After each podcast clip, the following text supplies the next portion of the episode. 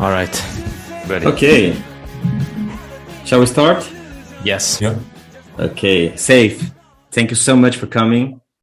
It's a Thank you pleasure so much for and having me, honor guys. To have you here in the show. It's my pleasure. I uh, I I I love Brazil. I love everything about Brazil. So it's great to be talking to you guys.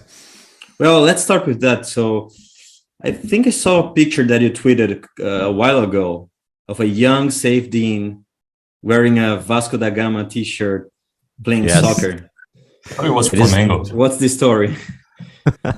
Yes, I lived in Rio de Janeiro from um uh, 1987 to 1989, and uh, we lived in uh, Lagoa. Um, and um I was a big Vasco fan at that time. Vasco were uh, killing everybody, and it was so great. So you know, I somebody once told me with football, everybody supports the club that was the champion when they were eight years old. And indeed, Vasco were champions of Brazil when I was eight. And you know, they their team then was incredible. They had Romario, they had uh, Giovanni, they had uh, oh, Roberto Dinamite had just left, uh, just retired, but they were a very very good team. So I started supporting Vasco, and I went to the Maracanã five times.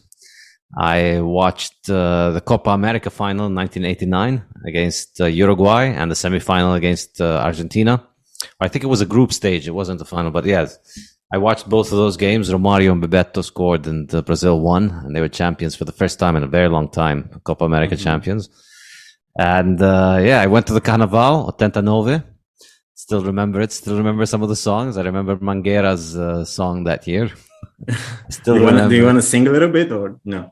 Better not to. All right, sure, let's do it. Lá do alto, Mangueira anuncia trincas de reis que eu trouxe alegria. wow, what a good memory. I know, I still remember the song. I, for, I never forgot it. Uh, e Rio apresenta mais noites do mais novo rei. Vou no Scala, vou no Casablanca. Este Rio que eu amo à noite é uma criança. Sai lá do alto. I have to admit, I never heard. Mangueira. Never heard it. You never heard it? No. No, I remember this. Uh, 1989. I was only eight years old, but I went to the Carnaval and stayed up all night. And um, since then, I've had no problem staying up late. You know, Rio just uh, made me a party animal for the rest of my life. I can imagine. But do, do you remember anything else that might have inspired you or that you can connect to the work you're doing right now with Bitcoin? Yes, You yes. were- I, I know you were too young at that time, but I don't know. Yeah, no, I remember very well. Um, there was inflation at that time, and I remember once watching TV once and seeing the video of people rushing into the supermarket when it opened and uh, fighting over uh, groceries. And I remember just asking my parents, you know, why are they doing this? And they tried to explain inflation to me. And obviously it didn't make sense. And, you know, I'd come before that, we were living in Saudi Arabia. And, you know, there they don't have inflation. Um, they've never experienced inflation. I mean, they've experienced dollar inflation because the uh, real is, uh, um, it's pegged to the dollar. So nothing like Brazil, you know, back then, I, th- I, can't even remember what the money was called then because they, they went to the Cruzado, Novo Cruzado, and then Cruzeiro and Novo Cruzeiro, or maybe it was the other way around. And they kept on switching currencies. But I remember this thing that people would run into the supermarket and get this because the money was losing value. So they wanted to spend it very early before, um, you know, by the end of the month, if you buy your groceries um, every week, then uh, the fourth week, you're going to get a lot less. So, um, you know, I'm sorry you guys had to suffer so much for me to learn about inflation, but uh, it was for a good cause. Yeah, For no, sure, for most sure. most Westerners never had uh, contact uh, with high inflation, so it's uh, uh, people that lived uh, through that period in Brazil really really have a, a very different experience, and nowadays they recognize what's coming perhaps much faster. You you, are lucky in that sense. Uh, I believe most people, at least in Europe and in the United States. Uh, uh, if they are not too old, they, they, they, they don't remember at all any period with high uh, inflation. So they don't even know what that is. Yeah, and like it's very easy for most people to just think, oh, this is something that happens in dysfunctional uh, Latin American countries like Venezuela and Brazil. Um, it happens in Zimbabwe, it happens in Lebanon, but I think, um, and you know, it happens in Germany after a world war or something like that. But obviously, it's not going to happen here. But um, I always like to tell people, like, yeah, what you see around you every day is just hyperinflation, but in slow motion. I mean, uh, people don't rush to the supermarket at the first day of the month but people spend all their money. Nobody saves. Nobody likes to keep their money for the future. Nobody likes to think of the future. Everybody very high time preference, not as high time preference as they are in hyperinflation, where in hyperinflation, you know, uh, everything is, uh, everybody's really angry all the time and everybody's not cooperating with others and everybody's trying to get ahead. But it really, the best way of understanding the world around us, what fiat has done is to imagine look look at a hyperinflationary society. You know, read for instance Adam Fergusson's book uh, "When Money Dies" on um, Germany, or uh, any kind of story from a hyperinflation country, and look and imagine if that was happening in slow motion, what it would look like. And it looks like basically anywhere in the world today. And we are now seeing two-digit inflation in, in many Western economies. So it's it's actually uh, quite different than it was just a few years ago. It's it's starting uh, to be much more apparent, even even to someone that's not used to it. Uh, when you're talking about the digit inflation, it's it, it shows. It, it's not something that's as subtle as it was. It is. It used to be uh, just just a few years ago. Absolutely, and um, like it's I think it's uh, this year. Uh, I think there's been a major change, in, as you said, in, in, because we're getting to double digits, and I think it's a major change for a lot of the people who used to usually say inflation is not a problem. 2% is good for the economy. If we didn't have 2% inflation, then nobody would spend and everybody would be unemployed and the economy will come crashing down because we would all want to keep our money and starve and freeze to death rather than uh, survive because, you know, we want to benefit from 2% deflation. And so we'd rather die than spend money and eat today.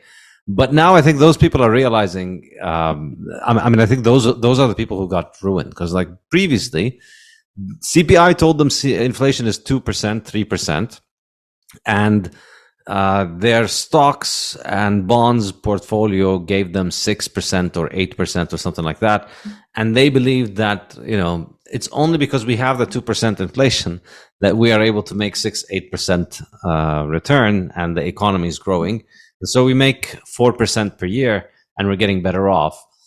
But they never quite understood why is it that the house that they want to buy keeps getting more expensive? Why is the all the things that they actually really want to buy? Why do they get more expensive?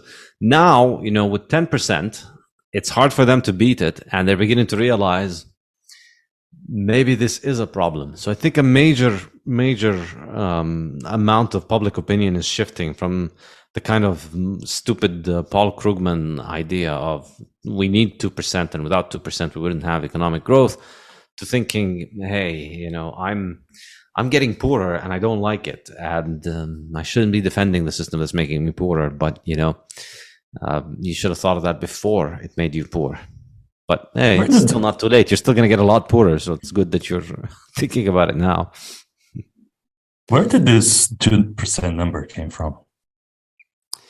Yeah, well, uh, you know, uh, Allen Farrington was looking into it. Um, you know, he's always got two very good questions: where does the yield come from, and where did the two percent come from? And um, there's really no uh, scientific basis for it. They don't even pretend that somebody ran a theory and came up with two percent as an optimal thing. Uh, just uh, in the 1980s, the Central Bank of New Zealand they wanted to beat inflation, and so they said we're going to commit to two percent inflation and it seemed to work. It seemed to give. Um, I mean, it inflation stopped, and they managed to make the CPI hit two percent, and it was taught all over the world as a success story. And I think it's basically marketing. In other words, that if you tell people inflation is yeah. going to be two percent, it's an acceptable level that people will take. You know, I'm only losing two percent. You know, it's, it's a small price to pay for to be in a civilization. You can convince people of that and um, if it's uh, you know you can manipulate CPI numbers in order to make them close to two percent, and I mean, there is a part of inflation. There is a part in macroeconomics. If you've heard of the rational expectations revolution, it's a bunch of stupid bullshit. But uh, so the summary is: in the 1970s, some people objected to the Keynesian idea. So up until the 1970s, the stupid Keynesians were completely dominant in macroeconomics, and in their mind, um, inflation is not an issue as long as you have unemployment. If you have unemployment, you can't get inflation. If you have inflation, you can't have unemployment. So if you have any unemployment, governments shouldn't worry. They should just print money, spend money, do whatever they want. You're not going to get inflation because you still have spare capacity. It's so absolutely idiotic. It's amazing. And of course, you know, we have millions of examples through history of countries experiencing um, you know, if you take it month by month, I think you'll get millions of examples, literally, of countries having high inflation and high unemployment, or low inflation and low unemployment. So the idea that there is a that there is a lever that's like a seesaw, you know, either inflation is high or unemployment is high, and you can't have both high or you can't have both low. That's how Keynesian economics functions, and um, then in the 1970s, obviously, you know, it, this became a problem in most countries in the world, particularly the US. So it was very difficult for them to hide this. Now, they still went about trying to hide it and they came up with silly excuses saying, oh, it was a supply shock and it's the supply shock that has made this uh, become a problem. But some dissent emerged within mainstream academia. Some people came up and said, hey, no, actually, maybe this Keynesian idea is not 100% correct. And one of those ideas was rational expectations. And that, and, and here the idea is that if people are um, expecting that the government is going to make inflation high, then they start spending their money quickly and uh, they don't keep their money on hand. And so inflation gets um, and so basically, there's no effect on uh, on economic growth. You're not going to be able to stimulate economic growth if people expect the inflation because people just factor it into their decisions. And this is just it's it's become such a silly. I mean, to some extent, of course, there is some truth to it. You know, in Brazil, people expect the inflation to happen, so they sell the currency mm-hmm. and they buy dollars and they protect themselves from the effect of inflation. So the government can't devalue their savings and therefore can't significantly alter their uh, behavior in the way that they want. To a very limited extent, there is some truth to this, but of course, the main problem, the real issue here, is that you know, it, uh, they take this to the absurd extreme wherein inflation is happening because people expect inflation. So we need to change people's expectations. And if we manage to change people's expectations of inflation, then we can bring inflation down. And this is a, a, a, very idiotic dead end that macroeconomists have gone down for the last 40, 50 years, where all of these papers are published about, you know, how the central bank needs to manage expectations and how the central bank needs to communicate. And this has led to this insane pseudoscience of, um, you know, the, the, Alan Greenspan was like the first uh, or the biggest kind of uh, practicer of this silly voodoo where it was very important for him not to make people understand what he's saying. And you see all of the central bankers since then. There was a time in which Alan Greenspan said, uh, so somebody asked him a question. He said, let me be clear here. If you are understanding what I'm saying, then you're misunderstanding me. You're not supposed to understand what I'm saying. I'm not quoting it exactly, but that's the idea. So this enormous obsession with setting expectations and making sure that people don't know what the Fed is um, going to do and making people understand that the commitment is 2% so that they behave as if it's 2%. This is, this is just kind of um, an, an outcome of this kind of silly voodoo. And so, since the 80s, this expectation came out that if the central bank tells everybody we're only going to give them 2% inflation, then people will learn to accept it and people will behave according to it and then we will only get 2% inflation. Milton friedman was of course um, quite influential in this. He had another theory. So the rational expectations was the work of uh, robert lucas. Milton friedman has an- had another theory about why um, uh, keynesian model is not 100% accurate. But i mean they disagree with the conclusions of the Keynesian model, but they don't disagree with the idiotic methodology. That's the key thing. Like they accept the premise. They accept the silly premise on which all of this thing is built. And so, um, you know, Milton Friedman, like he's had some very good um, propaganda videos that he made about economics and his like propaganda books, like um, Free to Choose and um, uh, these things were pretty good. Like if you look at them, they're very good. But his academic work, in order to make an impact on policy, he was basically a Keynesian, but he was just uh, a Keynesian at the speed limit. So he never questioned the idea that we need to have the money supply increase at all. And um, he promoted all these uh, very silly ideas for reform that we have only 2% or we have only 3% and the central bank commits to it and the central bank sticks to it. Or we target only nominal gdp the central bank needs to target the money supply growth so that they get a certain amount of nominal gdp growth. And it's all voodoo nonsense. Uh, what do you think about uh, the way of measuring inflation just based on the monetary base? Should, should be much more accurate then right? What do you think about that I mean, uh, I think uh, I wouldn't say Instead accurate is the word. I'm sorry. Instead of an index of of, of certain. Yeah, I wouldn't say accurate. I think it's it's a better, more indicative way. But in, in there's. I mean, if you're thinking of in terms of uh, price inflation, like price rises, there's just simply no way of measuring them because there's no scientific way of measuring something that doesn't have a unit. At the end of the day, what you're measuring is completely subjective based on what you include in your basket of goods. Um, but if you think obviously of inflation, I think the correct definition of inflation is increase in the money supply. And so in that exactly. way, yeah. If you think exactly. about it this way, uh, measuring the money supply is the only useful thing. But that doesn't mean that that's going to translate to price inflation. And this yeah, is this, right away. And this yeah, is, I think, really like the, the best contribution to macroeconomics in the last maybe 30, 40 years or so, maybe, might just be Michael Saylor's idea that you don't measure inflation with a number, you have to measure it with a vector. I think that's just a, such a powerful concept mm. because so many people get lost, including me. Like, all right, all of this money supply is increasing and all right, you can measure the CPI like this, measure the CPI like that, but then how do you truly explain why the CPI is wrong? And Saylor really put his finger on it. It's that it's a vector. Every single thing increases at a different price. So the house of prices, the, the price of houses rises at a different rate from the price of uh, one gigabyte of data. And all of these things have their own supply and demand and their own technological realities. Some of them get more expensive with time. Some of them get cheaper with time. Um, but the money supply is exacerbating the inflation, you know, so uh, exactly. uh, everything would be cheaper if the money supply wasn't increasing. That's the yeah. J- just one, one quick comment on that. It, it was so funny for us. We've been, and you, you, you for sure also, we've been seeing lots of uh, wrong things being done in the, the, the, these past years, especially since uh, the, the COVID started uh, with with a huge money printing by the major economies. And then you so we've been kind of warning everyone for months and months in a row. And on the end of this everything that we kind of predicted happened and then you see lagarde uh, the ECB uh, president saying that the inflation came out of nowhere. It was a big surprise. Uh, come yeah. on, it, it's it's almost ridiculous, right? How how it's do you, a con game.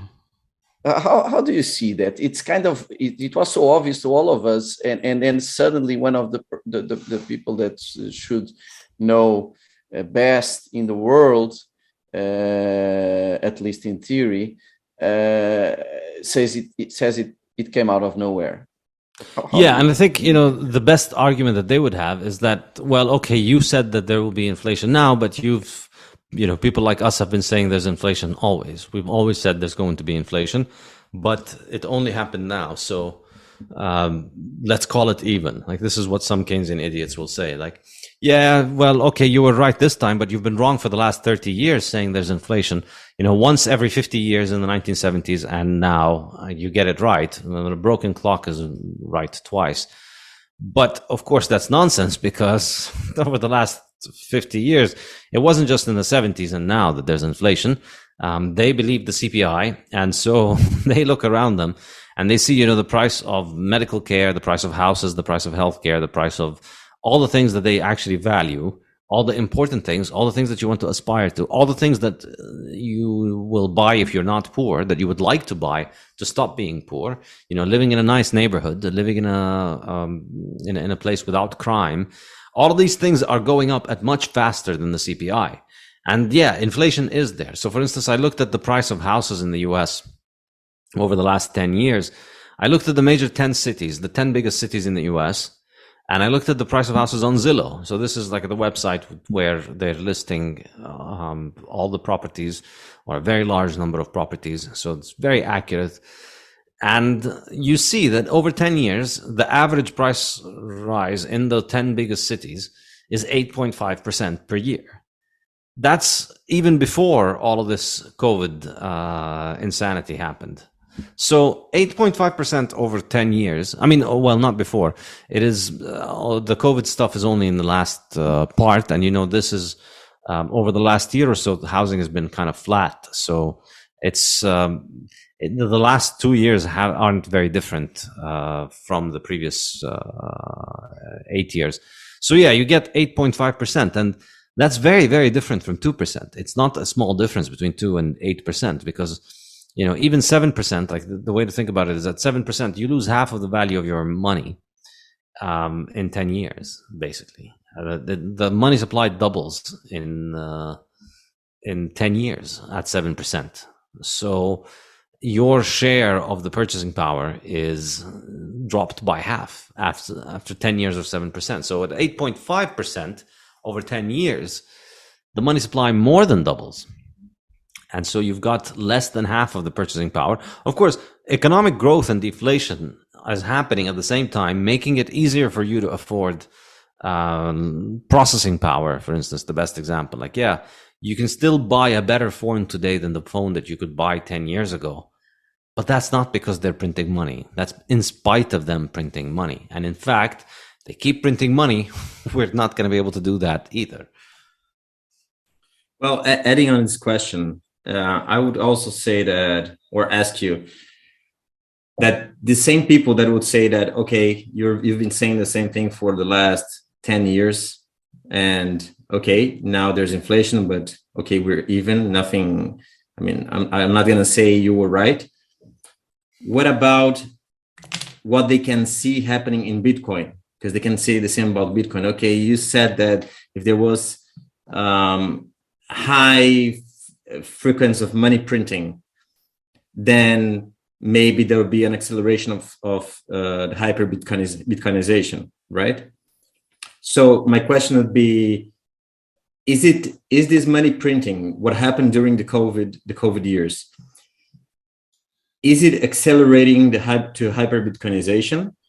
uh, is there is there still a lag time that we need to wait to see uh, the signals, the impact of this money printing, or just Bitcoin just don't care? It will just uh, keep uh, going in the in the speed that is time to to go according to its to its uh, halvings and and and blocks. Yeah. Yeah, I don't know. I think. Um I mean, it's tempting to say um, all of this macro stuff is uh, really affecting us, but it's hard to make the case uh, either way. I mean, are we at 20,000 now because um, of all of the craziness that has happened over the last two years, taking us from 3,000 to 20,000? Or is it because of all the macro craziness over the last three years that we're at 20,000 because otherwise we would have been at 100,000? How do, they, how do we know? We don't have experiments to run. We can't tell it apart. But um, what's your guess? my guess is honestly, I lean more toward the fact that um, it's really just Bitcoin's schedule and it's uh, proceeding according to. Um, on the one hand, the inflation rate of Bitcoin, how much the new Bitcoin is being created. And this is kind of a corrective mechanism because um, and it's a corrective mechanism that doesn't affect uh, i mean it's a self-correcting mechanism that sets the range. Because if the price rises a lot then okay bitcoin is worth a lot but also mining output is worth a lot. So now people need to be buying more and more bitcoin to hold the price. So Right now, we have 900 bitcoins a day. So if Bitcoin is at 20,000, then we need to make, um, we need to have $18 million of new money coming in to buy Bitcoin every day in order to keep the price at to, uh, 20,000. If more than $18 million comes in every day, price goes up. If less comes in, price goes down. But in a sense, even if we go from 18 to let's say 40,000 over a few days, uh, sorry, from 18 million to 14 million over a few days, the price increases. Well, the, you know, the, the price of Bitcoin goes up, but the mining reward goes down. And so, oh, sorry, go, also goes up. So now we need 40 million per day for the price to keep going up. So that's why even if you get something like Saylor you know, he comes in and he buys 500 million over a few weeks.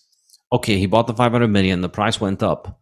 But then after that, because the price has gone up now, yeah, so the price is now Bitcoin's at 50,000. Well, now we need to have uh, something like $50 million a day or $45 million a day of buying pressure. So if we can't make another Saylor every 10 days, then number go down basically. And that's just, uh, it's, and I think this is really the power of the idea of why stock to flow is so important.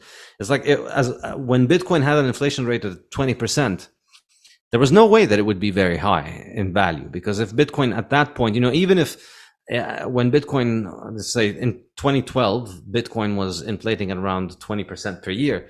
If at that point, Bill Gates and Jeff Bezos and all the richest people in the world and Warren Buffett got orange pilled and they decided to put in a lot of money into Bitcoin, there's still a limit to how much it goes up because as i was saying you know same with the example of Saylor. You put in a lot of money then the mining rewards increases. Well now they've bought all the you know they put a hundred billion dollars into bitcoin and they pumped the price to the moon. Well now they need to find other billionaires to come and do it. With the halving comes on then the 20% drops to 10% and then uh, it becomes easier to maintain a higher price.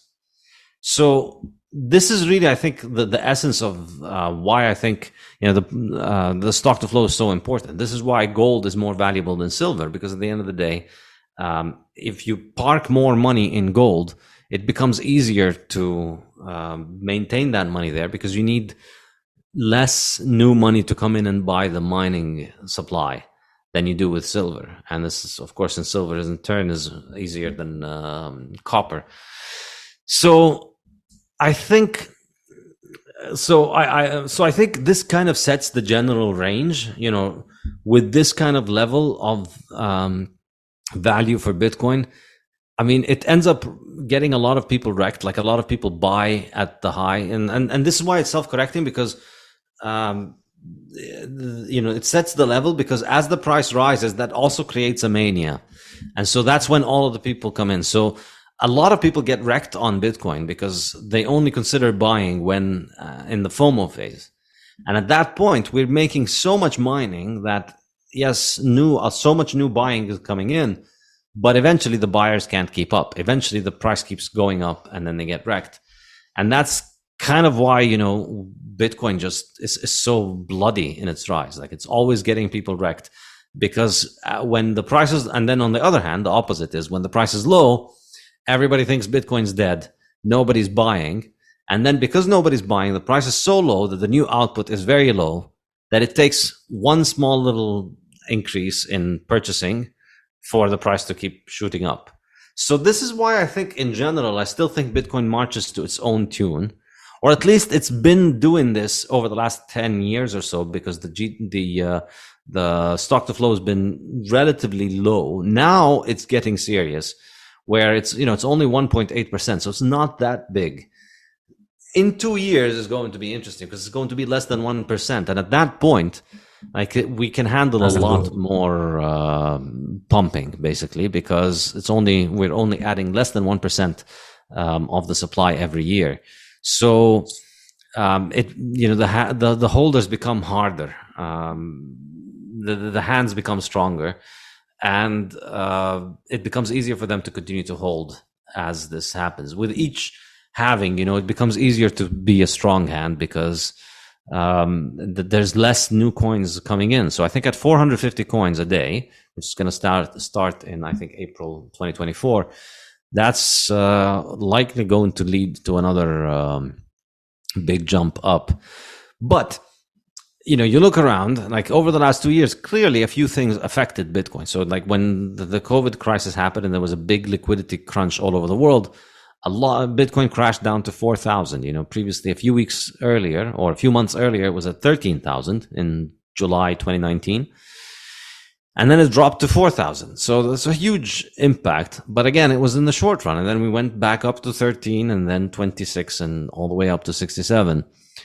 And then what happened after that was there was the China mining ban. So I think that was clearly important. And when that happened, Bitcoin was in the 60s, 50s, and then it dropped all the way down to 30 or even 20s, 27 or something like that. So clearly that did have an impact because miners are some of the biggest Bitcoin bulls. You know, they're extremely bullish. They're uh, taking on a leveraged uh, Bitcoin position effectively. That's what mining is.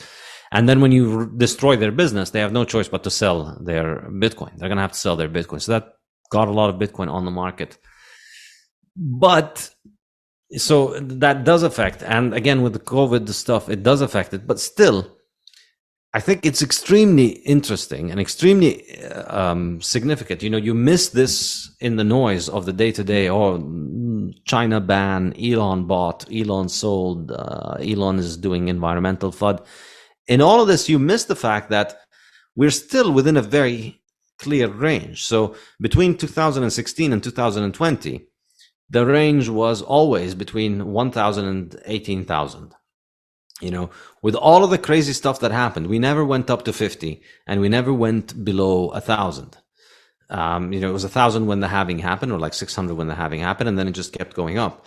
And then similarly in 2020 from the halving, we were at like 8,000. And since then it's gone from eight to 70, but it hasn't gone uh, anywhere below that. Like even with all of this stuff and with the macro and with the recession and like look at the last three months, I think that's what's really incredible. Um, we're stuck at around 19, 20, even as the stock market is dumping and the bond market is getting destroyed. All of that stuff is happening and Bitcoin is stuck at the bottom of the range of 20, which was the top of the range of the previous halving. And I think this is enormously significant. Like you could dismiss all of the um, stuff as a coincidence, but really, it's I don't think it's a coincidence that the maximum that we can get to in the previous era was around 18, 19,000, and the bottom that we can get to in this era is around 18, 19,000.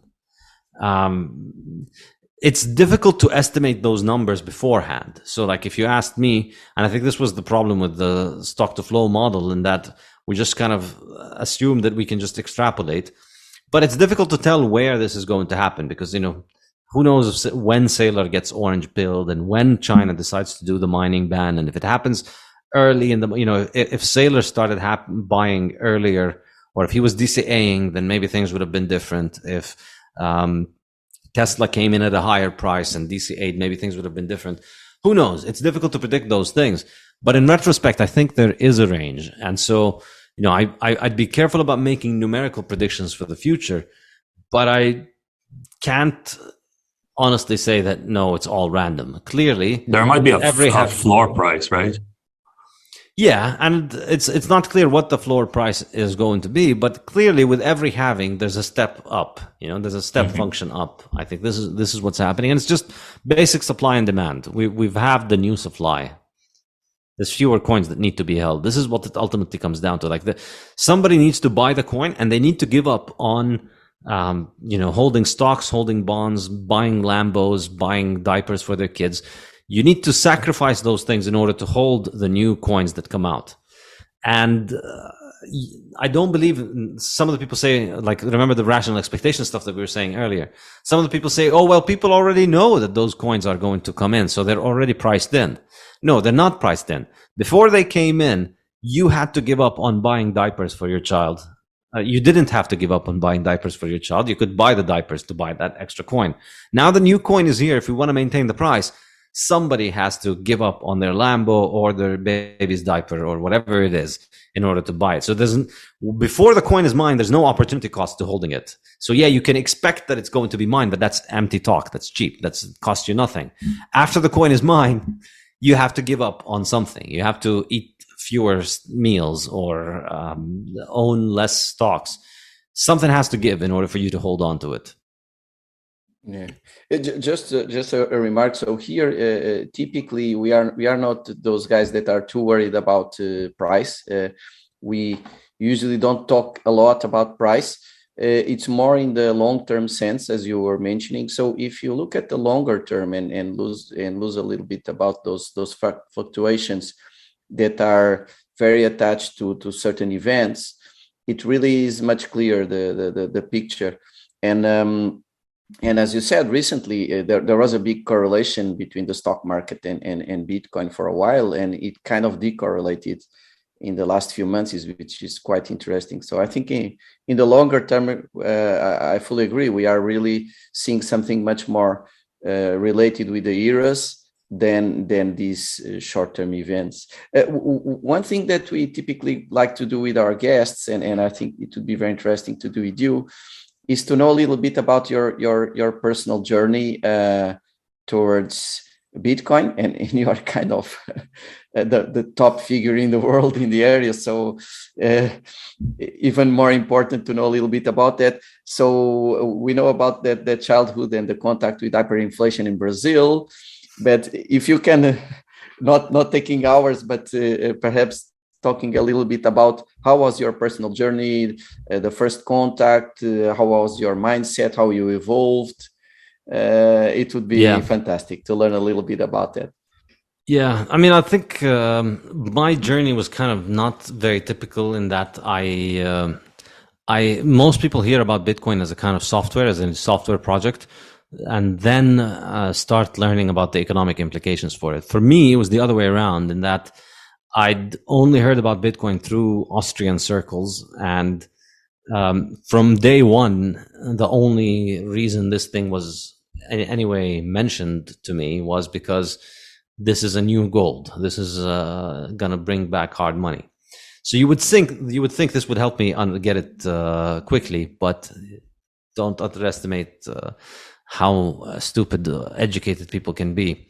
So um, instead of getting it quickly, you know, I had I, the most expensive mistake of my life was that I, um, like most people, you know, you look at Bitcoin and you just, uh, without having to study it, you're so smart that you can know why it isn't going to work. And I know you get this all the time. Like every time you try and talk to somebody about Bitcoin, they don't know anything about Bitcoin, but within three minutes of you explaining it to them, they look at you with a knowing smile and like you're, you're oh my sweet little child let me tell you why that won't work and so of course i was one of those idiots for several years and you'd think it would have gotten i mean it's it's it's it's so embarrassing to say this but i keep saying it because you know i've repented and it's um it it it uh, helps the soul to get over those things and it, it's it's good to um, uh, whip yourself for your mistakes so that you don't repeat them and hopefully you learn from them. Uh, so initially, you know, 2007, 2008, I started learning about Austrian economics. I was doing my PhD in Columbia University, mainstream Keynesian garbage. And I started coming across uh, Hayek and Popper and started learning Austrian economics and started realizing, oh, wow, you know, the scam of fiat money is huge and gold is real money. And then um, I finished my PhD um, you know, initially I put in so much Austrian economics in my PhD, and then my committee said, no, no, no, no, you can't uh, do this. This is not good enough. And they canceled my PhD defense like a day before the defense. And then I had to go back and like take out all of the intelligent stuff from the dissertation, add a bunch of irrelevant, stupid math. That's and, very rare. Very rare that happens. Unbelievable. Yeah, but you know, like uh, most, I mean, it's it's academia and PhDs like nobody reads them, and it's like a uh, just a conveyor belt of uh, industrial process. But then you know they sat down and tried to read it the day before, and then realized, oh no, wait, this is too wild. So then I had to repent, and I put in all the stuff, and then I eventually got my PhD. I started my job in Lebanon, and in my mind, like you know, academia is completely corrupt. It's, it's a complete waste of time, and I'm not going to have a career in academia and I thought, you know, I'll, I'll pay the bills by getting this job right now uh, in um, in academia for a while. But clearly, the answer is to um, do something in the real world. And I started thinking about it and decided, you know, want to rebuild the gold standard. And so I had an idea you um, for doing a startup where um, uh, we'd have an app and um, it'll be a service. And I was planning on doing it in the Middle East. So it'll be an app. You download the app on your phone, and then the app would have um, would allow you to send and receive gold, effectively digital gold, and all of that gold would be 100% backed by physical gold in vaults in Switzerland and I, I even had uh, uh, I even had an investor who was interested in um, sponsoring this in, in, investing in this. And I went to Switzerland and I met with a bunch of people who are involved in the gold business there. I found I know in Switzerland um, in uh, the 90s the Swiss central bank sold half of its gold because they joined the IMF and they became idiots. And so they had an enormous amount of gold vaults that they had to sell because they didn't have enough gold for them and they privatized them. And then private businesses now run these where you, you can buy gold from them and then they will put it for you in a vault. And this is basically the best, the next best thing to Bitcoin. Like, uh, if you, if you want to save money. I was thinking about that. It's, it's the second best that, that Saylor talks about. you invented something like that it's not the second best anymore now. Now there is no second best. But you know, back then it was the best thing. Like really, when I studied the problems with gold and I thought about you know what the issues were, clearly the price of gold is going to keep going up because uh, fiat inflation. And then governments are going to start confiscating gold. So what do you do? You want to have your uh, gold stored in Switzerland. It's the last country that's going to confiscate gold. You know, if they're going to start confiscating, Switzerland is probably going to be the last one. I mean, they they they don't really have, and back then Switzerland was even less um, statist than now. Um, it just keeps getting worse over time, but back then it was um, better. So that was the idea, and I worked on it for a while. And 2011, 2012, up until 2013, I was trying to make this thing happen. But then by 2013, it became clear it's unworkable. Just the legal idea of taking money from people in uh, the Gulf, for instance, and then sending the money to Switzerland and buying gold is just I mean, you talk to a lawyer and they just tell you, you know, go find something else to do with your time. um, you don't want to be involved in this. And then the investors started thinking, yeah, this is ridiculous. So it was a big waste of time, 2011, 2012, 2013, but a very powerful lesson of why Bitcoin. So you'd think I'd pay attention. And by, and I and I heard about Bitcoin pretty early. I don't even remember when I first heard about Bitcoin. People always ask me, and I just don't have an answer. I came across it on the internet and I don't remember the first time. And I just remember it being mentioned over and over again. And then, and me constantly just thinking, you know, it's irrelevant. Who cares? Um, 2011, I met Max Keiser and Stacy. Um, I don't remember them telling me about Bitcoin. They say that they told me about Bitcoin, but I don't remember that.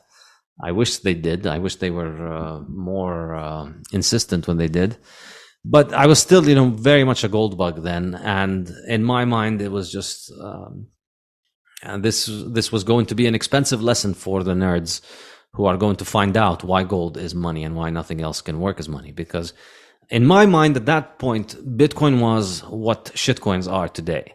A group of nerds who get together and make a currency. And instead of having a central bank in charge, you've got a bunch of programmers in charge and they can change the supply. They can can you guys stop trading whenever they want? It's basically just a centralized uh, database. And so, in my mind, you know, it's a great Pro- idea. Probably, uh, safe, probably because of your experience with the Gold uh, app, and not the app, like the website and the infrastructure and stuff. You said, no, this is, you, you thought it was similar. It was something analogous to it and not that totally different system protocol uh, exactly. with a life of its own. Exactly. And the really stupid thing is, which is what everybody does with Bitcoin is you come up with the explanation for why Bitcoin can't work and then you don't bother to learn about Bitcoin. That's the really fatal mistake. Like, here's why it won't work. It won't work because humans will not resist the temptation of changing the money supply. There will come a point in which they're going to change the money supply, or there will come a point in which the government is going to go and arrest those people behind it. And you know, this was 2011 and 2012 and 2013 there wasn't uh, there was no bitcoin twitter or anything like what we have now. There wasn't a lot of resources on bitcoin that you could go and read about it. So it wasn't very easy to read. And of course i was a lazy idiot academic. And so i you know why learn about something when you can just pass judgment with your phd and so i ignored it for quite a while only in 2013, and it was because of Bitcoin Twitter, really. Like on, being on Twitter, kept getting more and more um, uh, um, people mentioning. I mean, I was already on Twitter on like uh, gold bug circles and uh, Austrian economics and stuff. And I, then I think in 2013, the the things that kind of made me want to revisit it were two things. There was an article that explained the hash rate in Bitcoin and how much uh, hash rate there was behind Bitcoin in 2013. That really struck me as something important. That's when it began to hit me that, oh, wait a minute. This isn't just a bunch of people who have agreed that this is going to be the software. It's you can't just make more of it. People have to spend an enormous amount of money in order to make more of it. That's when it began to click in my head that oh there's something interesting there. Maybe i should shut up and stop being an idiot and start reading about it and the second thing was again another reason why i thought it was going to shut down is because government was going to shut it down and specifically government was going to shut down a website that is using it and throw the guy in jail and then uh, that's going to be the end of it and that happened with the silk road so Silk Road happened, and I thought, yep, this is the end of Bitcoin. I'm so glad I didn't get in on this hot mess um, because I would have been ruined right now. And uh, and that was in 2013. And then after the Silk Road, we just get this enormous bull run. And those two things were like the slaps in the face that I needed to sit down and start reading about it. So still 2013, that's when I was, uh, when I started taking it seriously, when I started reading about it, when I started learning about it. But um, I, you know, only properly understood it, I would say. Uh, I, I, mean, you, you never properly understand Bitcoin, but like I would, looking back, 2013, 14, 15, I mean, I bought a little bit of Bitcoin and I was uh, kind of LARPing as a Bitcoiner. Um, I was reading blogs and uh, reading technical books and trying to understand what's going on. But I wouldn't say I was really, really a Bitcoiner up until 2016, 17. 17 really when i started writing the bitcoin standard like i decided all right let me write a book about it and then having to write the book you know meant actually um, approaching this systematically um, and trying to because you never really understand you never really can say that you understand something unless you can properly explain it. If you can explain it then you can uh, understand it. So i had to really um, dig in hard and um, I came to the conclusion that yeah, this is the real deal, and, and I'd, I'd, say in 2017 when I wrote the book. Fantastic, fantastic. That's very interesting, and that takes yeah. me to the to the next question. That will be now that you started talking about your book, and well, we, we've talked about your book extensively many and many times here in the in the show. Uh, not only that, we had as guests the guys that helped contributed to the translation from to the Portuguese version of your book, uh, the Bitcoin Standard, and also but the Fiat still, Standard uh, as well. Oh, yeah, the Bitcoin Standard and the Fiat Standard. But also would be good to hear from you now. Now that you're here with us. Uh, and give us a, a, brief introduction to your book because now it's going to be distributed by Refugio Bitcoin. They're yeah, going to distribute the consensus publisher yes. and uh, distributed by Refugio Bitcoin. Refugio they put Bitcoin. us together with you guys, and we really appreciate. So, Thanks. would be nice to hear from you uh, a brief introduction to to the to to the Bitcoin standard, and what do you think could be the main insights that uh, Brazilian people or Portuguese speakers uh, could get at this time from reading your book? Especially the Bitcoin standard mean or the fiat? We, we we had both we had both here but let's talk about the bitcoin now the, and the one that's talk... being launched yeah the one that's being launched now with this publisher is is the bitcoin standard the first one.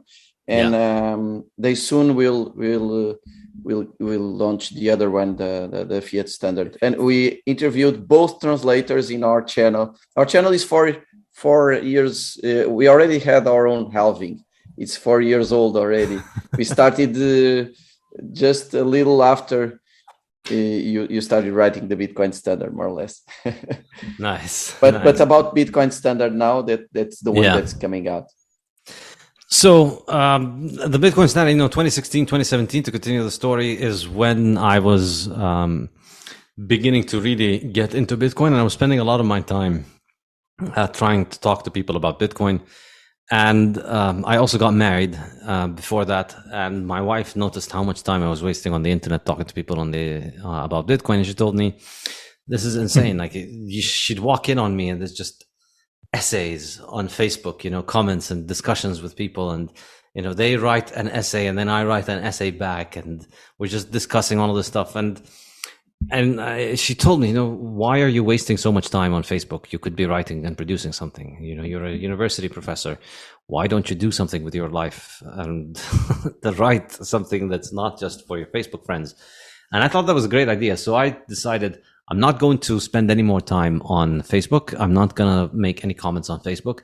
And really, that was like the secret to my success I highly recommend it. Like, don't write anything more than a sentence on Facebook. You know, congratulations when your cousin gets a child, and uh, my condolences when somebody dies, and that's it. Like, don't get into long arguments. Uh, if you have anything longer to say about Facebook, think about a place where you can publish it uh, for the world to see, and you know, maybe make a job out of it, or you know, get to work on something else. But like, arguing. So basically, your motivation was to save your marriage.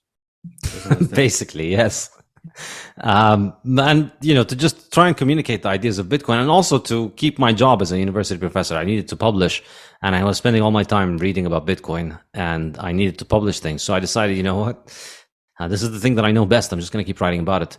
So i decided to, to write a book and the idea was let me explain it because there wasn't any kind of book on the economics of bitcoin at that time there was uh, Andreas's uh, book on uh, the technical side of Bitcoin, you know, mastering Bitcoin, which was uh, pretty technical, but not much on the economics.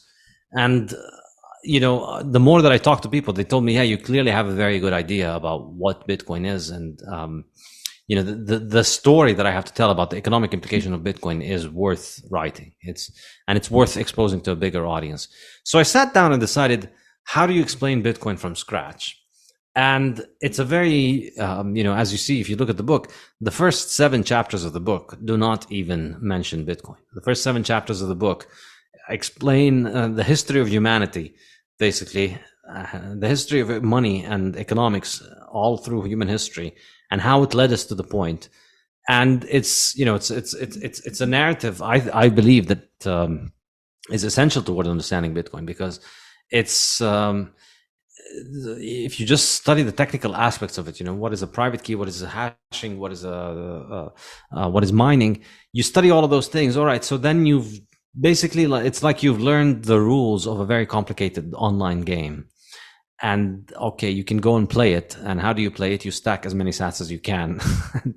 you know, you keep getting your score up. Okay, so then what? Why do I care about that? Why is that important?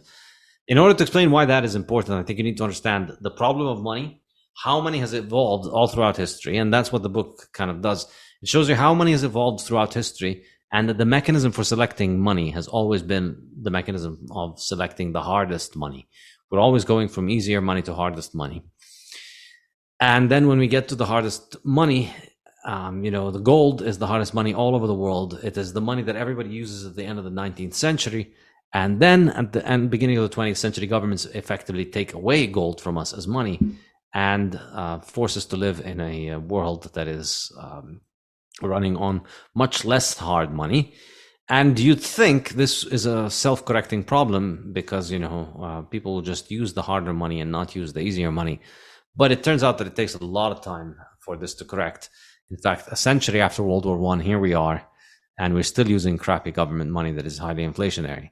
So if you understand this context, why hard money wins, and that's the point of the first uh, three, four chapters. You look at the history of money, you see, you know, um, throughout history, whatever is the hardest to produce is used as money at any society, at any point in time. The thing that is the hardest to produce, the liquid good that is the hardest to produce, that can be divided and transported and uh, used as money, the one that is the hardest to produce ends up being used as money. And what my book argues is that this is almost like a law of economics and it's independent of what people do because if people realize this they will buy the hardest money and then everybody chooses the hardest money. But if people don't realize this if people are uh, too stupid to understand what's going on it doesn't even matter. If people randomly choose different things as money the hardest money will win and all the wealth will end up being stored in the hardest money. Because if you choose to store your money in seashells and i store my money in copper and somebody else stores their money in gold well over time it's easy to make more seashells. It's easy to make more copper. It's not easy to make more golds. So people who have seashells and copper become poor. People who have gold become rich. And then eventually all the wealth ends up in gold. It's just an inevitable force of nature that the ability to increase the supply of a particular money is going to always make it um, is always going to determine whether it is good or bad. So because of this, we see, I think, you know, and, I, and, and the book has many examples. So we begin with looking at primitive forms of money and how they lose their monetary status because they're not hard and because harder money replaces them. And then we look at, um, you know, metals, how metals replaced all of those monies. And you see again, metals were better money. And then within metals the hardest metals to make are the ones that um, end up winning. So silver and gold become the money all over the world and then gold kills silver effectively and gold becomes the world's money. And gold is basically the hardest money in the world and everybody in the 19th century at the end of the 19th century is using uh, gold as money. So then we move to the century of uh, fiat money when you take that away. And I guess the point, and then uh, the second three chapters explain the consequences of this. So this is the real economics. The first part is kind of history. The second part is economic theory. The consequences of the fact that we've moved on from a hard money to an easy money, what this means. And the first consequence is in terms of time preference, in terms of the ability of people to um, think for the future. And this is something that I also discuss in depth in my next book, uh, Fiat Standard. And I think, um, to be honest, like uh, this is probably like the major original contribution of uh, my book is um, making drawing the link between the hardness of money and time preference. So I'm not obviously the first one to invent the concept of time preference, but I am. I think I I'm, I'm the one who explicitly draws the connection between how hard money lowers time preference. And this, I expand upon it in the fiat standard and in my next book as well, uh, Principles of Economics, which is an economics textbook. And I think this was a very powerful idea. When I wrote it, you know, very few people agreed with this. Very few people had thought about it. Very few people had even mentioned it. And, you know, some Austrian economists had written a lot, of course, about uh, time preference and about hardness of money. But the explicit link is something that was, um, I think, missing. You know, the idea that as I like to call it, the hardness of money, how hard your money is, is a control knob for your time preference. If your money is hard, then it's possible for you to store value for the future and expect the value in the future to be there. And then that makes the future more secure, less uncertain, and therefore you're capable of thinking more and more about the future. And the longer you have hard money and the harder the money gets, the more you start thinking about the future, the more you start providing for the future and the more future oriented you become. And that's really the building of human civilization. This is why we build human civilization. We stop thinking about survival day to day like animals, you know, where you just, how do I eat and uh, survive until tomorrow? You start thinking of, you know, let me put aside some of the things that I've produced so that I can invest them into the future so that I have a better tomorrow. And then you start thinking about the better next year and then about the better 10 years. And then you start thinking about a better 50 years from now. You want your kids to have a better life. And then you want your great grandkids to have a better life. All of that is, I believe, a function of the hardness of money. And it's something that you see when you have inflation. You see the exact opposite of it. At slow inflation, people have less of an ability to save for the future. So they start discounting the future more. And at very high inflation or hyperinflation, people discount the future very quickly. And that's what you see in places that witness hyperinflation, where when I was in Brazil in the 1980s, you know, this is uh, when somebody gets their paycheck and they go to the supermarket straight away, that person doesn't have a lot of time or ability to think about what they're going to be doing in 10 years from now. That person's daily survival is the most important thing. And so when you have the ability to store value in something that is hard, that holds on to its value, you think about the future. So that's the first chapter in the second part of the book uh, on time preference. And then the second one was on uh, the economic problems that come from an easy money that is um, easily manipulable by governments. Um, economic calculation, Austrian business cycle theory, why inflation, unemployment, recessions, all of those things are a function of the hardness of money. And then the third part of this uh, chapter uh, of this book, chapter six, uh, chapter seven, I believe. No, I'm sorry. Chapter seven is on the political implication of it and the idea that uh, basically when money is uh, being devalued in order to finance government, government becomes stronger and more powerful. And so you see the impact of that on the rising ability of governments to declare war. Because, you know, when money was hard, everybody held on to their money and could maintain the value they store in their money. Everybody was able to save and everybody could keep their wealth. And so when government wanted to fight a war, it needed to get money from you through taxation, which is very expensive. It's difficult to get you to pay taxes.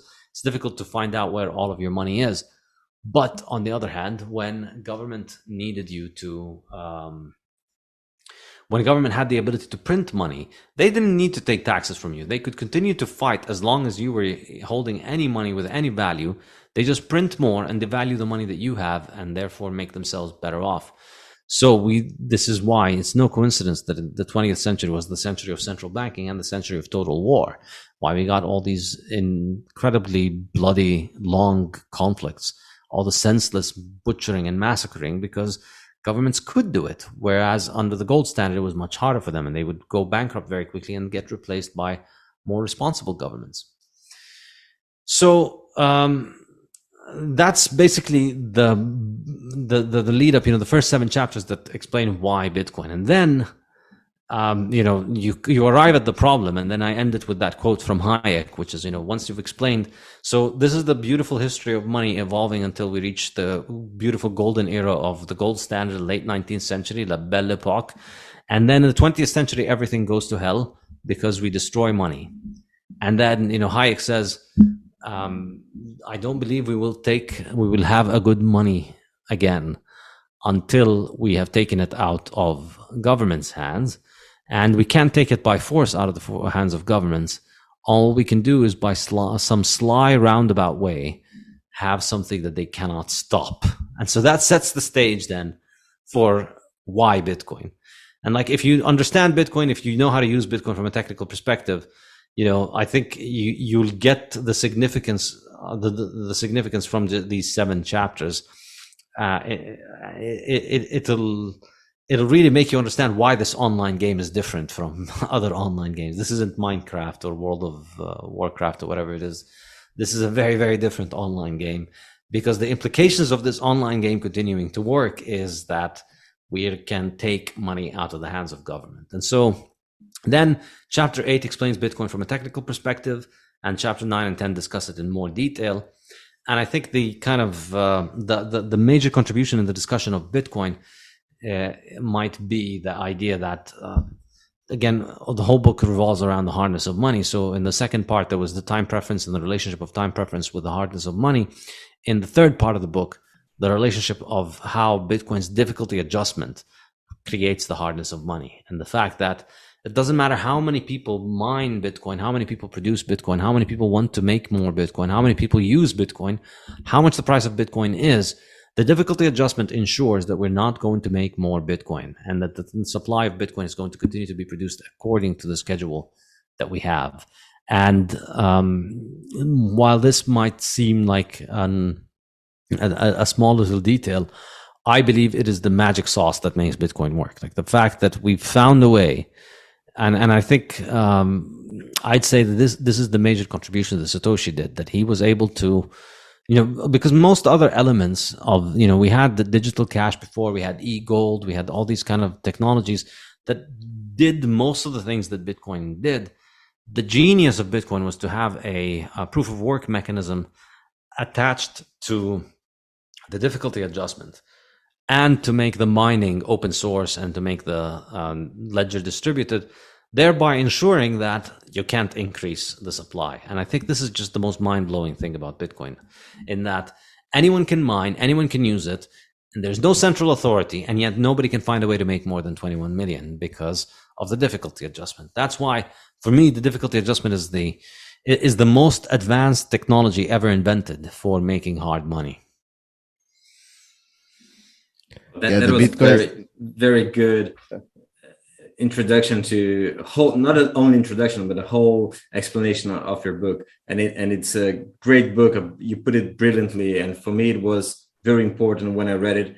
It, it made me um, realize many things that that i thought it was clear but but reading your book it was it was even easier for me to to to understand. So uh, what, I, what I, want, the, you have a question no, I just want to say that the remark that that comes in line. I think it's important. Then, uh, then I'll, I'll, let you continue. What, Becas? I didn't understand. Becas is out. Dov, you said something. Yes, uh, the Bitcoin standard is an accelerator in my view. Like after you wrote it, uh, a lot of people could reach the information in a very simple way uh, information that was distributed and you made like, like Satoshi, you made a, a, piece that it's important for people to reach consensus on the monetary value of Bitcoin. It helps a lot uh, for instead of people like going through forums and they're talking on on social media and stuff, uh, and going to the blogs of Nick Szabo, I don't know, uh, learning about the cypherpunk and stuff. You you uh, made this compilation that uh, I think helps a lot of people to reach uh, into the conclusion that Bitcoin is really a superior um, uh, monetary uh, standard. That the Bitcoin standard it's it's uh, a thing to uh, to wish for, and and so it's uh, no. Just wanted to say that it, it's very nice to to have this tool available nowadays for people to uh, get Bitcoin quicker, so they don't have to go through uh, hours and hours and hours of Facebook uh, things like yeah, like you had to. All of us had that. That so uh, the, the question I wanted to ask Stefan is the following. Um, when I was reading the book, um, uh, I don't know if you read, probably did, right? Uh, *Sapiens* from uh, Yuval Harari. Oh, you didn't? Oh, it's a pity. It's it's a very interesting book because it talks about the story of money. Well, that's the thing. I heard him talk about the story of money and decided he's an idiot. And every time I've seen him speak ever since, I've uh, been confirmed about it. And like, you'd have to pay me an enormous amount of money to read this book. Like, I'm not going to say you could never get me to read it, but you know, maybe if you pay me something like 10 bitcoins, I probably will read it. But no, yeah, that was precisely my question. He has kind of, um, he tries to do an analysis an analysis of the story of money and he kind of it looks like he's almost reaching the right point and he misses it. Uh, so my question was if you ever talked with him because it would be an interesting conversation but i know i'm, I'm, I'm pretty sure you didn't. No i think he's a, he's a, he's basically a con artist. Like uh, he's not a scientist he's not an economist he's not an expert on any kind of field. Well i shouldn't say the word expert.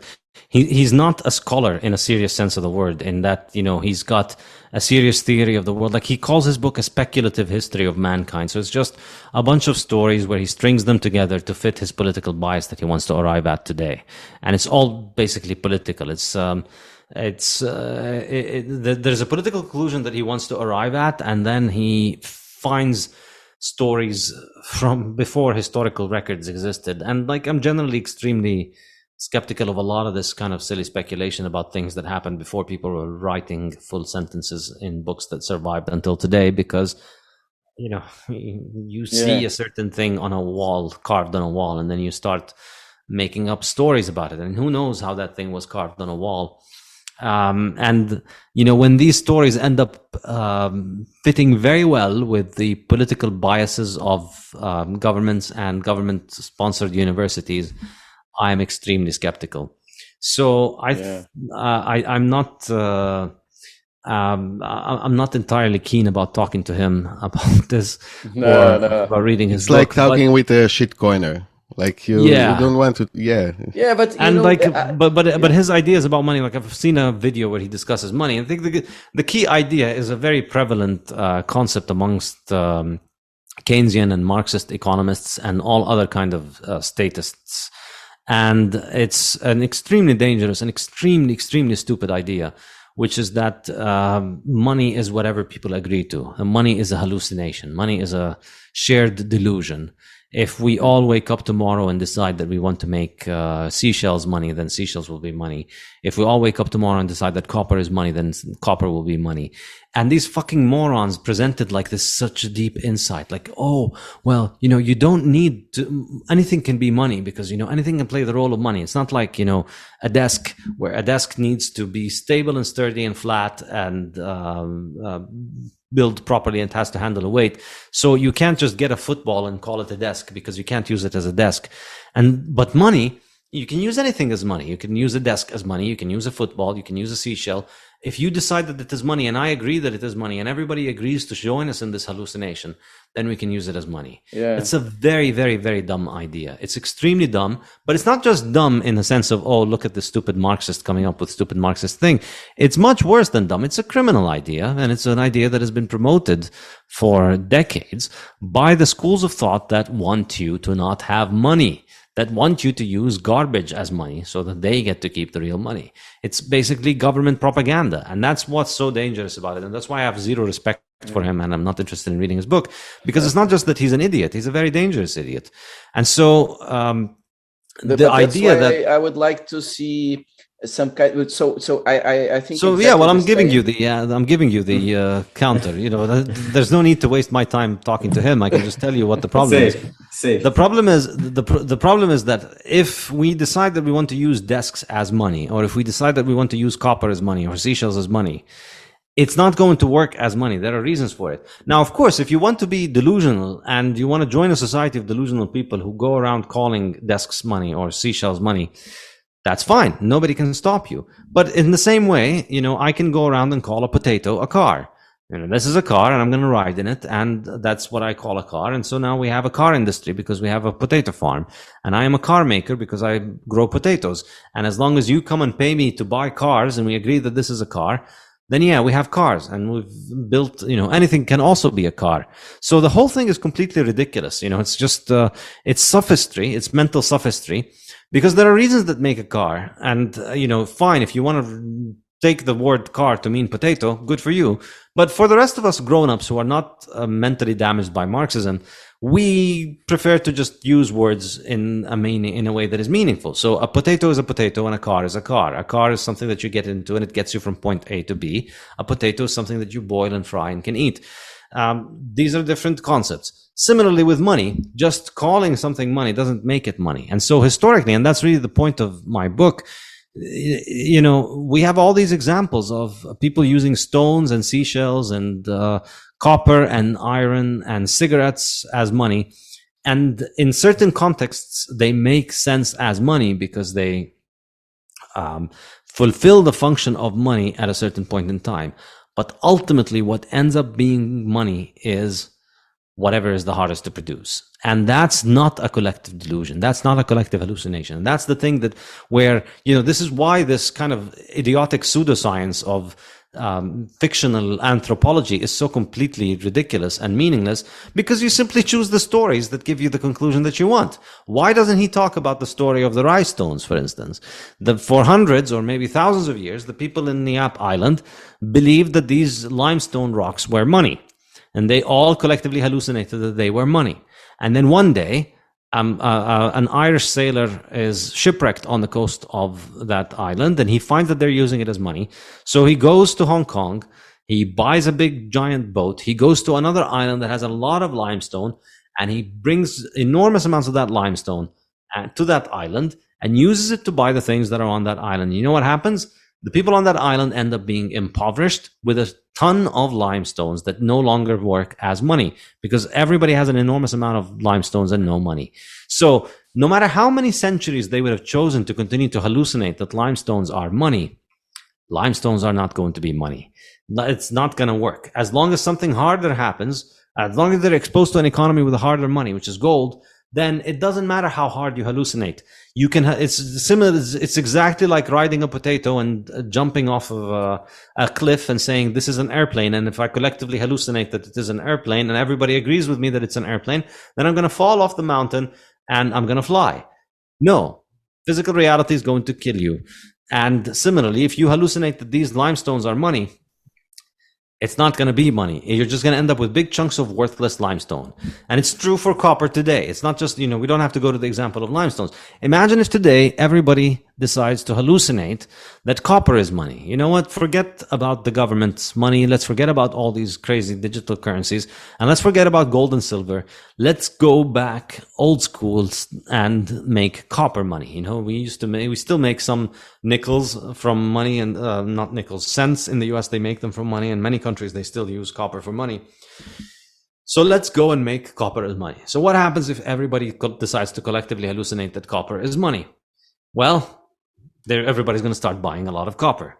And copper is very cheap. So you're going to need large quantities of copper. So for instance, if today you're getting paid a salary of $1,000, if you need to get the $1,000 in copper, that's going to be a significant amount of copper. I'm not sure what a ton of copper is worth right now, but I'm guessing it's going to be several kilos, maybe even hundreds of kilos to get for a thousand uh, dollars worth of copper. So now you have to, you know, you have to carry with you hundreds of kilograms of copper to take them home, and then you need a whole room in your house to store the copper as money. Now, even if we all collectively decide that this is a good thing, let's do it. This is still better than Bitcoin. You know, we don't want the stupid Bitcoiners to win. So let's all collectively hallucinate that copper is money. It still won't work. Even if everybody's walking around with a big giant wheelbarrow to go shopping and, you know, you pay with giant chunks of copper, it's still not going to work because what happens? The price of copper is going to go up. And a lot of people can make more copper. So they're going to start making more copper and they're going to flood the market with more and more copper and the price of copper is going to go down. And then you're going to need to keep buying more and more quantities of copper. And of course, what happens to copper? It rusts. So after five years of us choosing to carry out this collective delusion of let's just agree that copper is money because Yuval Harari and all these uh, idiots said that it's money. What do we end up with? We end up with a world where people have enormous amounts of rusting copper everywhere and everybody is poor. Everybody's destitute because the money is being destroyed. Your salary is being destroyed. You can't save anything. You can't accumulate wealth. And so everybody's poor and effectively copper is not functioning as money. And the only people who break out of that delusion and use something that's less idiotic than copper as money will be the ones who are going to be able to prosper. And that's why it doesn't matter how many people hallucinate that copper is money. It's not going to be money. And the only thing that's going to be money are the people who hallucinate something that concords with reality. In other words, the only people that are going to be able to fly are the people who ride actual airplanes as grown-ups understand the term airplane. And all the people who think that a banana is an airplane, that a potato is an airplane, that a watermelon is an airplane, they're all going to be die. They're all going to die and to be weeded out from the gene pool. And they're not going to impose that reality on the world. The world and reality is going to impose itself on them. They're either going to change their mind and get into an actual airplane and survive, or they're going to die. Similarly, they're either going to use actual real good money, hard money, the hardest thing available, or they're going to have fun staying poor. Saif. Let me move gears uh, and and ask you about. Uh, at, at, I guess almost at the end of your first book, the, the Bitcoin Standard, you comment about the possibility of a central bank buying Bitcoin because your book was published in the beginning of 2018 mm-hmm. and at that time there was no central bank buying at least that we know buying bitcoin.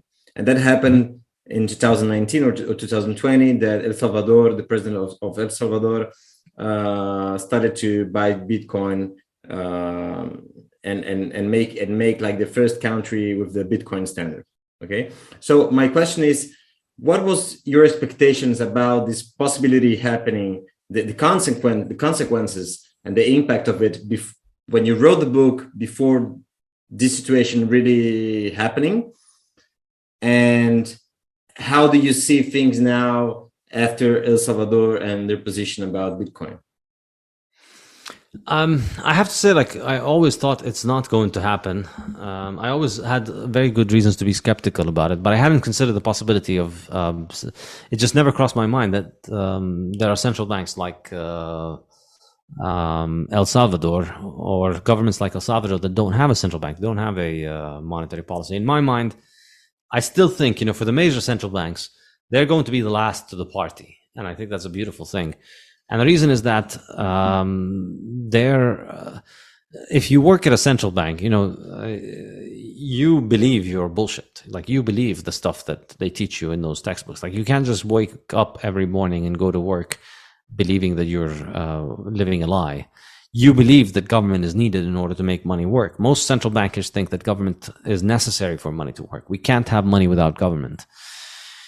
And so for them, the idea of Bitcoin is just completely unfathomable. The idea that we're just going to have a money work on the internet is ridiculous. For them, this is still a silly game. And the fact that it's worth hundreds of billions of dollars is just a silly game. And, um, you know, uh, this silly game is going to end like all silly games end. But us grown-ups are continuing to use Bitcoin.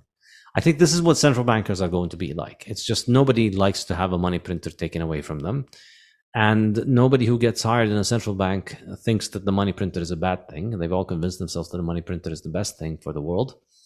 And so I doubt that the big central banks will start buying Bitcoin anytime soon.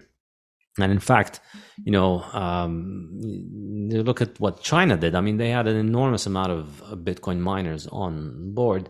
If they saw the uh, potential for Bitcoin, instead of shutting down the miners, they should have just confiscated them and just one day announce, hey, if you're a Bitcoin miner, um, go meet with your local uh, uh, CCP official in your uh, in your town, and the CCP official is going to sit you down and tell you, give us all of your Bitcoin or die, and then they end up with several million Bitcoins. And uh, this, this is what would have happened if they had understood the kind of um, economic importance of Bitcoin for the future. But they didn't, and so they banned it and they kicked the miners out, and now they have a lot less mining taking place in uh, China. So um, I don't think they're going to get it, and I think that's a very good thing. I think it's it's a good thing that the world continues to stack uh, while they uh, while the major central banks continue to destroy their currencies and um, lose their relevance it's good that the coins get distributed to people that are um, uh, you know normal productive people who just want to save for the future rather than central banks. Uh, having said that i'm still i think that it's a good thing that you know uh, el salvador did what they did um, you know, I, I, don't believe in legal tender laws, um, but you know, if you're going to have these kind of laws, then you might as well do it with Bitcoin. Um, and it's, I think it's good that they've uh, downloaded the apps. People have learned to. I mean, there's more Bitcoin literacy in El Salvador than pretty much anywhere else. So I think more and more people are going to be using Bitcoin there over time. Um, I don't have a crystal ball, so I don't know how it's going to play out. Or will more central banks join? Will more governments join? I don't know. Uh, but it doesn't make a difference for me because ultimately, I think um, you know there's only 21 million coins, and uh, eventually, no matter what people want to hallucinate, economic reality is going to impose itself, like we were discussing earlier with copper and so on.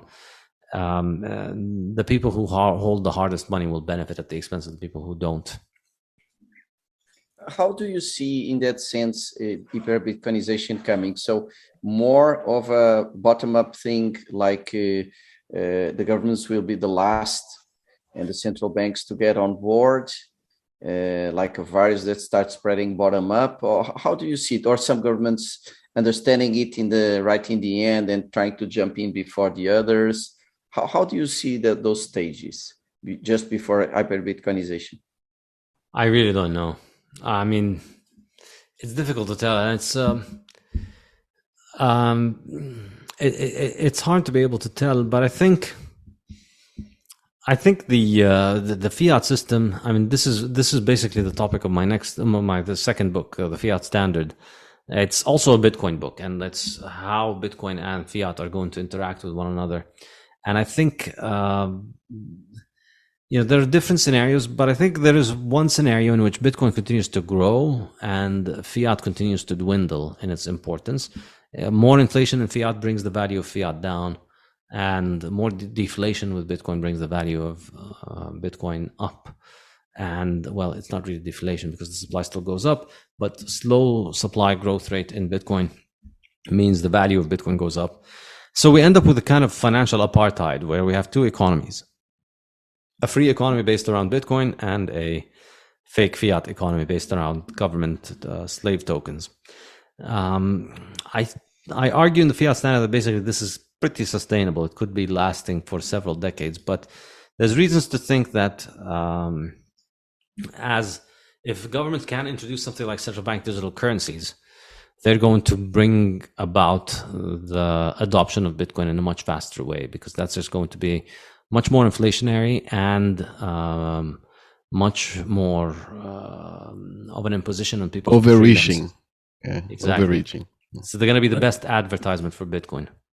I have a related question here. All right, but I have to go mistaken. in a few minutes. Oh, sure. Uh, if I'm not mistaken, Saif, uh, I think it was like three months ago when you had a talk with Paolo Ardoino from Bitfinex. Mm-hmm. And I, I, think in that occasion you said that you came around to the idea of stablecoin, especially Tether, uh, being another uh, legit use case for, I hate to say the word, but blockchain technology. Uh, so do you still agree with that view? And can you explain to our audience uh, the main idea behind that uh, change of mind? Um, basically, the main idea is that it continues to work and it actually serves a function. And I saw people in Lebanon and Jordan, all over the world, who use these things rather than using their local currencies. And, you know, they're much better than the local bank. And, um, um, I still, you know, I still don't recommend that you hold uh, serious amounts of money in these things. I still think there's risks involved. But, um, you know, uh, the alternative for most people is yes, of course, Bitcoin is a better alternative in many ways, but for many people, they need something that is um, closer to the dollar, and you can't use dollars in your banking system. And uh, you know, I personally have to use dollars in my day to day. I have to use a checking account with a dollar to pay my bills because most of the businesses I deal with don't take Bitcoin yet. And so for most people, you know, there is a need for a dollar based uh, payment mechanism. Um, and I use one myself. Now, I don't think that it's a good thing. You know, I don't think any of my credit card companies are uh, worth investing in or trusting. But um, you know, I, uh, I I buy my groceries with the credit card, and then I sell some Bitcoin to pay off the credit card at the end of the month and it seems to work pretty well. And I think uh, you know, as a it's it's I'm I'm still not at the point where I can live 100% off of Bitcoin, and I think um, uh, most people still need to be using fiat, and that's perfectly fine. It doesn't compromise Bitcoin. Bitcoin can't be born fully adopted, and it's not something that's easy to get. So we're gonna it's gonna be a while before the whole world does it. It's not it's not like installing WhatsApp where you just click an app and you download it. Bitcoin is a new money, so it's more than installing a new app. It's um, uh, changing your entire um, changing your entire uh, balance sheet. You know, moving your balance sheet from one currency to another. That's more like learning a new language than it is uh, installing a new app. So it's going to be a while before the world learns this new language, before the world can use Bitcoin. And in that period of time, uh, stablecoins seem to be working. I wouldn't recommend putting a lot of money in them but they seem to be working, and I think they have an enormous, enormous potential for growth. I think, um, you know, you look around, all the world's currencies are losing value very quickly. The dollar is the least bad. Um, it's, I guess, a good way of putting it is that it is the it's the slowest turd down the toilet drain. but uh, that just means that everybody's going to want to uh, jump away from the faster turds to the slowest turd. And um, I think the interesting thing is now, you know, um, a few months ago when I when I had that interview, I looked at how much holdings they have. If Tether move all of their holdings to U.S. Treasuries, which is kind of where they are right now, I think, um, they're moving away from commercial paper and other kind of instruments to holding U.S. Treasuries.